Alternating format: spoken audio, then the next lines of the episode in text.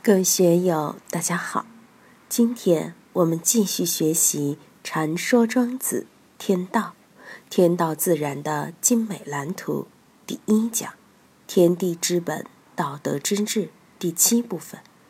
让我们一起来听听冯学成先生的解读。无为则愚愚，愚愚者忧患不能处，年寿长矣。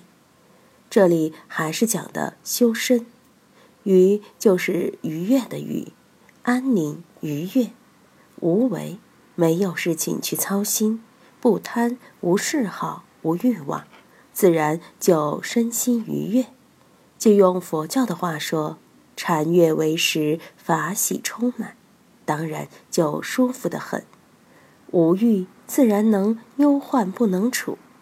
忧患想跑到你心中安家落户都不行，自然就把忧患踢出去了。再者，忧患跑到你这个太极图里来，它也不再是忧患了，因为心能转境，坏事可以变成好事，好事不会变成坏事。如果你处于鱼鱼状态，和气喜神养足了，忧患怎能在你肚子里安家落户呢？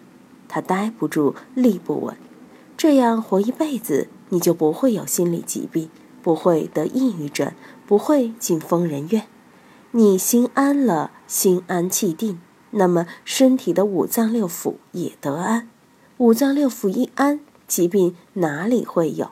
你就没有疾病，年寿就会长了。用《黄帝内经》的话来说，起居有时，饮食有节。不忘坐牢，再加上恬淡无为，自然就可以安享天年。当然，尽管如此，该活一百二十岁就活一百二十岁，该活三十几岁也只能活三十几岁。三五十岁无疾而终的人，同样也可以说是年寿长矣，因为他没有受疾病的折磨，不是凶死横死，当然也是安享天年了。老天爷在生死簿上只给你画了那么多寿岁，该走也就走了。你就是吃再好的补药，请扁鹊、华佗来也不行。毕竟阎王要人三更死，谁敢留人到五更？不可能把你留得住。虚云老和尚当年那样背着，还是活到了一百二十岁。佛缘老和尚从反右到一九七九年间，弄得百孔千疮、伤痕累累，到现在还是精神蛮好。八十五岁的老人比我们在座这些人的眼神都好、都亮。总之，这些都在于要使自己做到虚静恬淡、寂寞无为。虚静恬淡、寂寞无为，万物之本也。这里需要反复把这句强调一下。名此以南向，尧之为君也；名此以北面，舜之为臣也；以此处上，帝王天子之德也；以此处下，选圣肃王之道也；以此退居而闲游江海、山林之士夫；以此尽为而俯视，则功大明显而天下一也。静而慎，动而亡，无为也而尊，朴素而天下莫能与之争美。夫明白于天地之德者，此是谓大本大宗，与天合者也。所以君调天下，与人和者也。与人和者谓之人乐，与天和者谓之天乐。民此以南向，尧之为君也。这里的南乡就是南向，明白了这个，你就能面南而为天下之君。尧帝正是这样才成为明君的。名此以北面，舜之为臣也。尧帝当天子时，舜给他当辅政大臣，这可是最优秀的搭档。刘备和诸葛亮也是很优秀的搭档，但是他们怎么能和尧舜比？毕竟。他们没有一统天下，而且天天都在战乱之中，在忧患之中。尧舜时代也有忧患，《史记》里记载：当尧之时，汤汤洪水滔天，淮山乡里，下民其忧。淹得一塌糊涂，于是才有了大禹治水的故事。但是作为政治家来说，尧舜这一对搭档被我们中华民族歌颂了四千年，是作为一种最高理想的政治模范来对待的。尧之为君，舜之为臣，他们是明白了“虚静恬淡，寂寞无为”的。以此处上，帝王天子之德也。什么是最高领导之德？作为帝王天子，就应该懂得“虚静恬淡，寂寞无为”。有了这个，你才有真正的天子之德。以此处下，玄圣宋王之道也。有些人虽然没有政治上的责任，是老百姓，是出家人，但可以称为玄圣素王。孔子就被称为素王，释迦牟尼佛、太上老君也被称为玄圣。他们不当皇帝，超然世外，不在红尘中担职。他们是玄圣素王，不穿龙袍。如果能够得到，我们一般民众也有资格享受大道带给我们的境界。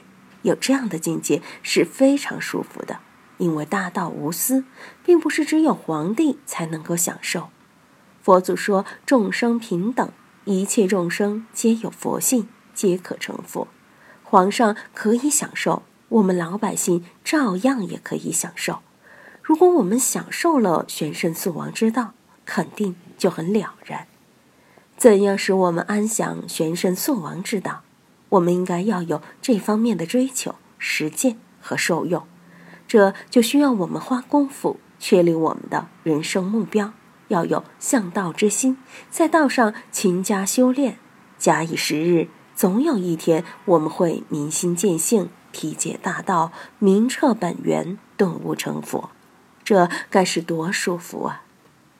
以此退居而闲游江海山林之士夫。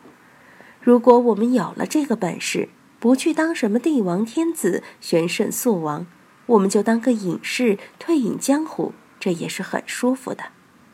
在中国，能被称为玄圣素王的人很少，毕竟除了孔孟老庄和佛道祖师，其他的人也配不上这个称谓。